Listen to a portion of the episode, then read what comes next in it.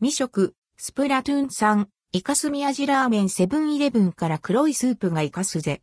パンチあるガーリックの風味。セブンイレブンで販売されているスプラトゥーン産イカスミ味ラーメンを実際に購入し食べてみました。価格は214円、税別。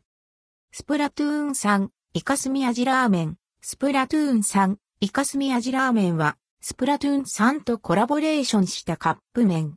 具にはかき卵、フライドガーリック、イカ、エビ風味団子、青色かまぼこが入っています。おまけのシール1枚入り。